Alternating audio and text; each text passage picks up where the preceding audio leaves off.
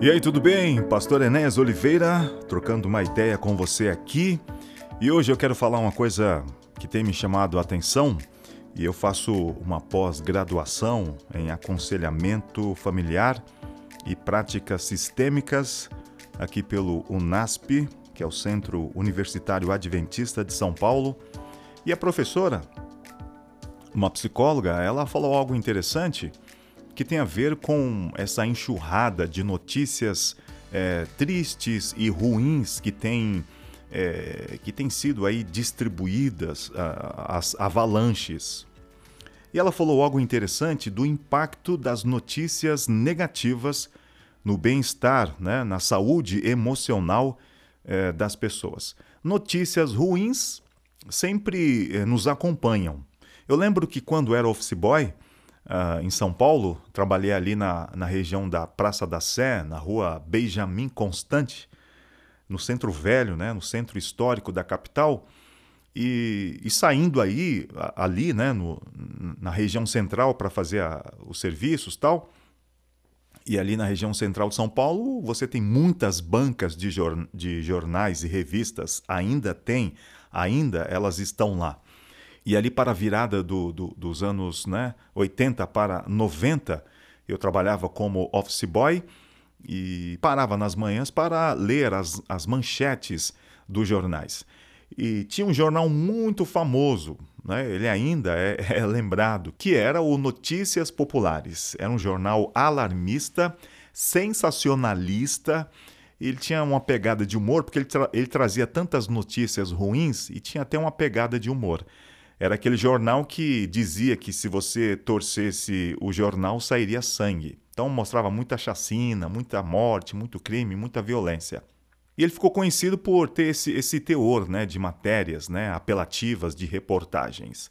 Quanto mais negativo, quanto mais violento, quanto mais é, cruel, é, era, era, assim que o jornal é, se vendia, né? alcançava aí o seu público. Então, assim, a gente sempre é, é, teve que lidar com notícias ruins. Eu lembro que é, naquele ano, no ataque do, da, as Torres Gêmeas, Nova York, aquele atentado né, que acabou miseravelmente né, destruindo a vida de muitas pessoas, as torres né, elas acabaram caindo.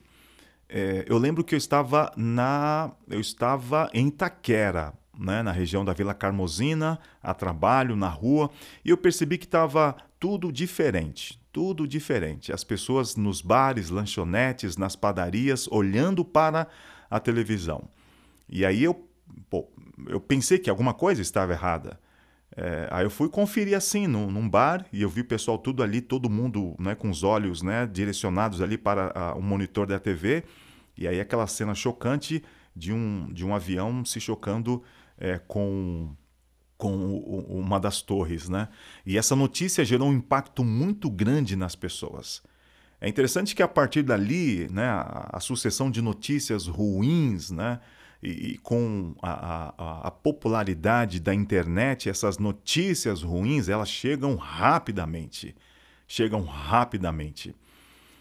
E hoje nós estamos nesse mundo caminhando né, para o um mundo pós-pandemia. A pandemia é, trouxe é, uma nova realidade para todos nós. Agora, qual é o impacto dessas notícias na saúde mental, na saúde emocional dessas pessoas? Só o fato de sabermos que, é, que vamos ter que ficar em casa, as empresas, indústrias, os serviços, as escolas, as igrejas precisarão ficar fechadas, isso já gera um impacto em cada um de nós. Então, nesses últimos meses, dois anos, tivemos que reaprender a lidar com as nossas emoções. Alguns dizem que o consumo de notícias negativas, né, as pesquisas mostram aí, ela pode gerar até um certo tipo de vício, a pessoa ficar viciada na, na, no consumo desse tipo de notícia. Agora, é interessante que a nossa cultura ela é baseada na notícia ruim. Você tem filmes, séries, é, músicas, é, é baseado numa cultura negativa, é, para gerar medo, para gerar até mesmo ódio, gerar algum tipo de reação ou, ou, ou, ou emoção negativa em cada um de nós. E agora, por causa da pandemia também, a gente recebeu muitas notícias de doenças, de falecimentos de pessoas próximas, de pessoas é, mais distantes, mas falecimentos. Pessoas faleceram.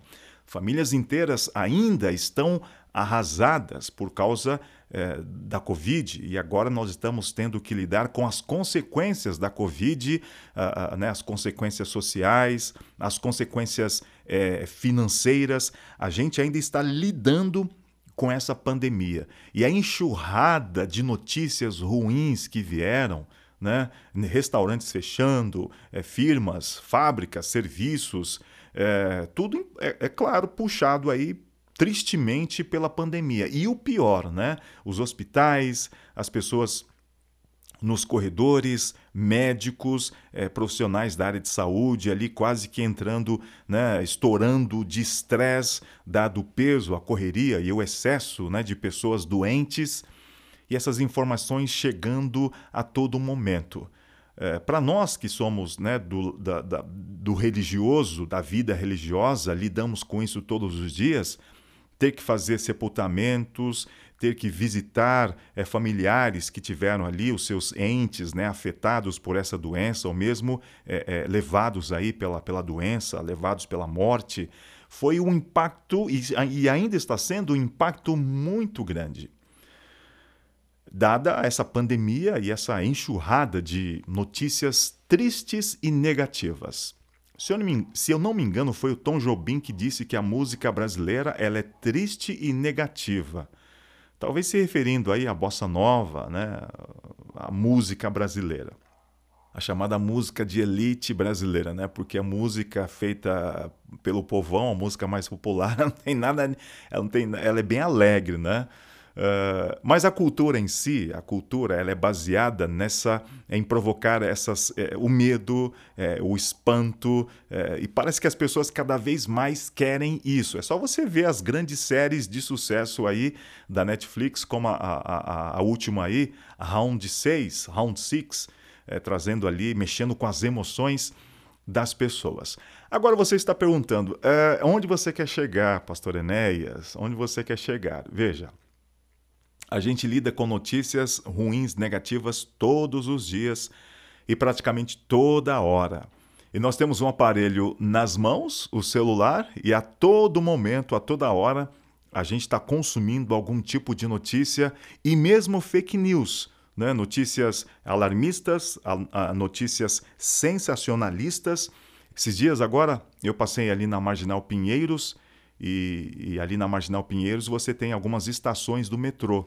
E você andando na Marginal, é, na Marginal sentido, sentido é, da Marginal é, Pinheiros, sentido Marginal Tietê, você vê as estações de trem e você vê as pessoas na plataforma esperando o trem para ir para casa para se locomoverem. E é interessante que as pessoas não conversam mais. As pessoas estão ali na plataforma e cada um com seu celular, ou ouvindo música, ou acessando, ou jogando, ou fazendo qualquer coisa. Então nós temos um celular, que, um aparelho, né, um, um computador, uma máquina que cabe na palma da nossa mão e que nos dá um acesso a um mundo de informação, de cultura, de conhecimento, de estudo da Bíblia. Né? Você pode estudar, estudar a Bíblia é, pelo celular, na pressa ali, ou dependendo do momento, eu consigo fazer um sermão com as ferramentas que eu tenho no celular, consigo fazer um sermão, uma apresentação, escrever um texto, uma apresentação em PowerPoint, gravo vídeo, edito vídeo, dá para gravar podcast, tudo, mas as pessoas acabam viciadas nas notícias ruins e também acabam compartilhando essas notícias. Algumas pesquisas, tem poucas pesquisas, né? É, duas pesquisadoras é, lá da Califórnia, da Universidade da Califórnia, deixa eu pegar o nome delas aqui. É, deixa eu pegar aqui, vamos lá, estou com o celular aqui na mão. São duas psicólogas, a Rebecca Thompson e Roxane Cohen Silver.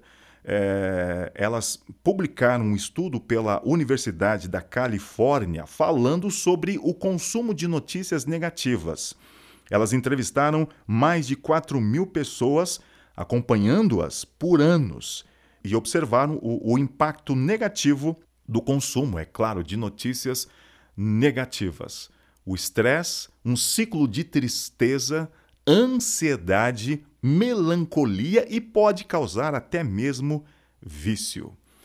Então, na década de 80, a gente tinha acesso aos jornais. Eu não tinha dinheiro para comprar jornal todos os dias, não assinava, mas andando pelo centro de São Paulo, observava as bancas e, e lia né, os jornais, os jornais populares e Folha de São Paulo, tinha o Jornal da Tarde, o Estado de São Paulo, o Diário Popular, que mais? A Gazeta Esportiva e o Diário Popular e o comentadíssimo Notícias Populares. Tinha tanta notícia negativa notícia eh, violenta, triste, de sangue, de morte, de chacina, e de fato essas coisas acontecem, mas era a maneira como eles, eles, eles expunham né, essa, eh, esses fatos. Então eles colocavam até um certo humor para tentar balancear aí as notícias negativas.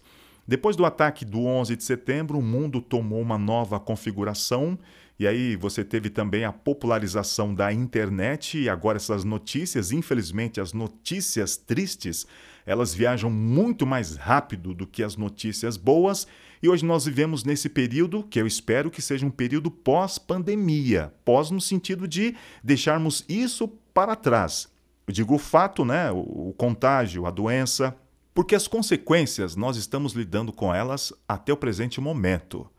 Agora, onde nós entramos, eu digo eu e você, eu, pastor adventista, onde nós entramos nessa história do impacto de notícias negativas no bem-estar emocional?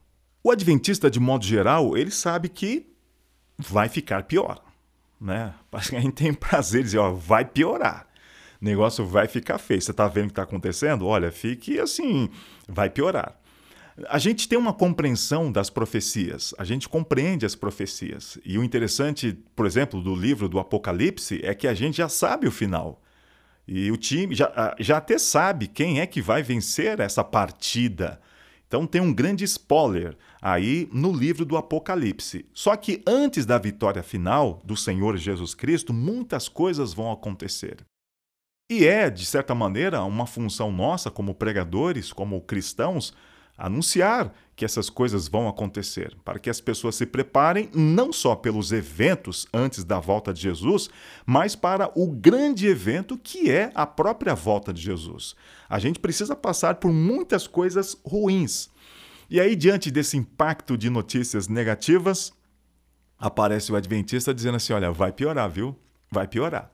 Não sorria, não, viu? O bicho vai pegar ainda. Você acha que a gente está passando pela pandemia? Virão coisas piores. E aí, a professora, na aula da pós-graduação, ela falou do impacto negativo dessas notícias tristes e ruins na saúde mental. E parece que algumas pessoas, mesmo no nosso meio, no meio cristão, no meio adventista, têm um prazer né, de falar que vai piorar. E de fato vai. Então, muito do que a gente fala, do que as profecias descrevem, é o resultado de um mundo que está virando as costas para Deus. A gente já vive isso essa bagunça, essa inversão de valores, essa confusão moral, social, econômica, financeira. É, isso é consequência de um mundo que está virando as costas para Deus ou um mundo sem Deus. Agora, o que, que nós precisamos falar? A gente precisa falar é da esperança. Esperança. Agora à tarde estava com um grupo de irmãos e falei sobre esperança. E o que é esperança? Segundo é, é, Tito, capítulo 2, verso 13, fala que a bendita esperança dos cristãos é o aparecimento do nosso Senhor e Salvador Jesus Cristo vindo em glória. Antes que Jesus volte, uma série de coisas precisam acontecer e o próprio Jesus nos deixou alertas quanto a isso. Agora, é claro, a gente está de olho, né, discernindo esses eventos, mas a nossa esperança não olha para o fato, a notícia ruim. A nossa esperança, ela olha para a volta de Jesus, para o evento, a presença gloriosa de Jesus vindo nos buscar para iniciar um novo mundo de realidade. Então, é, é, eu achei interessante, porque eu lido com profecias, eu gosto de pregar profecias, é um tema que eu geralmente gosto de apresentar de trazer para a igreja. Mas e a esperança? Porque a gente acaba é, é, é, é, é, dando destaque a tantos eventos ruins, tragédias, catástrofes, coisas ruins, perseguição, morte. É, porque isso aconteceu no passado com os cristãos, né, no passado com o povo hebreu, aconteceu com os discípulos, aconteceu com os profetas antes dos discípulos, aconteceu com nosso Senhor Jesus Cristo, aconteceu com os cristãos, né? É, é, é, nos primeiros séculos da igreja, ao longo da história do cristianismo, os cristãos foram perseguidos, trucidados, queimados, crucificados, torturados. E está profetizado que isso vai acontecer no futuro, antes da volta de Jesus. Agora, como nós estamos lidando com esses eventos? Veja, não é para você ignorar os eventos, ignorar os sinais que estão ocorrendo. É colocar as coisas na perspectiva certa, porque muitas pessoas usam essa, essa, essas manchetes bíblicas e proféticas de coisas terríveis como se isso fosse o em si o evangelho das boas novas. as novas é que nós temos a salvação em Cristo Jesus. É que permanecendo em Cristo, vivendo em Cristo, nós podemos ser salvos de toda essa bagunça, de todo, de todo o resultado deste mundo sem Deus. É interessante que a palavra esperança, eu estava agora à tarde conversando com um grupo de irmãos, ela vem do grego elpis, né? E ela, e ela acaba sendo uma expectativa tanto de coisas ruins, né? Ou de coisas boas. É, é, claro, você não tem esperança de coisas ruins, né? A gente tem aquela ansiedade, aquela expectativa, aquela triste expectativa de algo ruim que pode acontecer. Agora nós temos uma esperança, uma expectativa, e a nossa expectativa é que Deus interfira definitivamente na história e dê um fim nessa, nessa trajetória de tristeza, de morte, de doenças, de dor. Mas para alguns, mesmo adventistas, parece que a, a, a realidade ou a mensagem fundamental é, é, é, os monstros, as bestas, os dragões, né, as pragas. Isso vai acontecer. Mas as pessoas estão tão chocadas com tantas notícias ruins e da maneira como a gente apresenta, parece que não tem, não tem, não tem para onde correr. Não tem para onde correr. Para onde eu vou?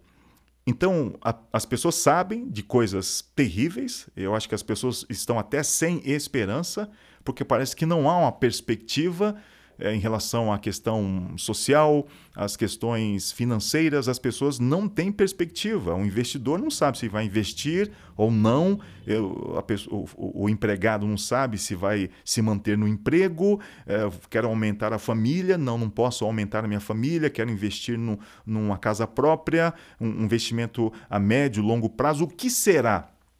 As pessoas vivem sem esperança. E aí vem a pregação, e de fato ela é assim mesmo, e, e ela diz: olha, vai piorar. Mas é só isso mesmo? A gente não pode é, é, animar as pessoas com a esperança, com a alegria, com a paz, é, daquilo que Jesus pode fazer hoje na nossa vida. As pessoas estão doentes emocionalmente, as pessoas estão depressivas, as pessoas estão tristes. As pessoas não querem mais a separação, as pessoas querem proximidade, as pessoas querem, de certa maneira, serem confortadas. Jesus viu as multidões e viu que eram como ovelhas sem pastores. E não é nossa função dispersar as ovelhas de Cristo. Também não é nossa função dizer que vai ficar tudo bem, é, passar a mão por alto. A, gente tem a função de alertar as pessoas. Mas aqui eu faço essa reflexão com você porque os dias são difíceis. A carga que as pessoas têm é carregado, é, homens, mulheres, as próprias crianças na, nas escolas, não tem sido fácil. A gente precisa pregar a mensagem e, uma, e a mensagem ela tem um cunho assim pesado. Em certo sentido, ela é negativa por causa é, dos efeitos, das consequências deste mundo viver sem Deus é, virar as costas para Deus. Então, o que nós estamos recebendo ou vivendo são as consequências de uma rebelião. As pessoas não querem seguir a lei de Deus, as pessoas não querem caminhar com Jesus, as pessoas querem seguir os seus próprios caminhos. E o que nós vemos hoje é resultado do ser humano seguir o seu próprio caminho é, é, é, é a parte de Deus. Então, o que nós fazemos é um chamado. E é claro, nesse chamado, nesse convite, a gente adverte das consequências de permanecer distante de Deus. Mas a gente tem que frisar muito a questão da esperança. A esperança, ela olha além dessa crise. A esperança, ela olha além das perseguições, das tribulações, das angústias, do estresse, dos vícios. A esperança, ela olha além. É, a nossa trajetória não termina na crise. A nossa trajetória ela vai além da crise. Nós precisaremos passar pela crise. E o mundo já está numa, numa crise, crise, né? O mundo já está numa crise, ó, redundante, né? O mundo está numa crise global é, no passado, né, se falava muito da aldeia global, né, internet conectando todas as pessoas, as pessoas interligadas, o conhecimento circulando com maior facilidade, as pessoas tendo acesso a um nível de cultura, de, de, de literatura. Ok, nós temos né, o mundo todo conectado, mas o que se vê? O que se vê? É, é, fake news, é mentiras, né? As pessoas tendo um prazer de construir uma fake news. Uma fake news, uma notícia falsa, ela é construída. Alguém digita um texto, alguém põe uma foto, alguém simula um fato e, e distribui. E outras pessoas, né, viciadas nessas notícias é, é, alarmistas, vão compartilhando, como se tivesse algum tipo de euforia, algum tipo de prazer em fazer essas coisas. Então a gente tem que separar né, a carga negativa que as pessoas têm recebido e a importância da mensagem que nós precisamos levar a essas pessoas. E é claro, a mensagem sempre dosada, com amor, com carinho e, acima de tudo, com a esperança. A esperança, ela me faz olhar para o futuro e trazer o futuro para os meus dias, para o meu momento. E o nosso futuro é com Jesus eternamente. Então a esperança me faz olhar além de todas as crises, além de toda essa confusão moral, social, econômica e aguardar a volta de Jesus. Eu tenho expectativa, sei de coisas que vão acontecer, você também sabe, mas eu quero andar com você, quero estar lado a lado com você, alimentando a minha fé, alimentando a minha esperança. Estamos doentes emocionalmente, fisicamente, é, até espiritualmente e precisamos da cura. E a cura quem tem é o Senhor Jesus Cristo e o Espírito Santo trabalhando em nosso coração.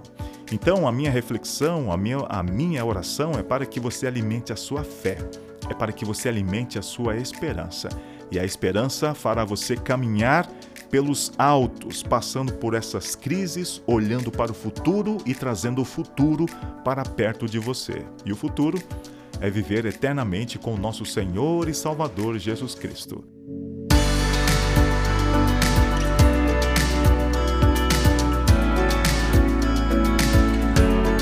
Eu sou o pastor Enéas Oliveira, falando de esperança para todos os cantos deste planeta. É isso aí, tamo junto, hein?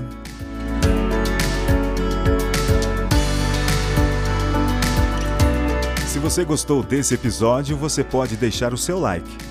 No Spotify, você pode clicar no coraçãozinho. Na Apple Podcasts, você pode seguir e deixar as suas estrelinhas e o seu comentário.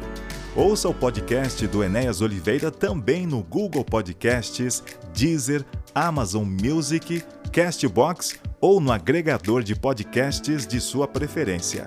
É isso aí, tamo junto, hein?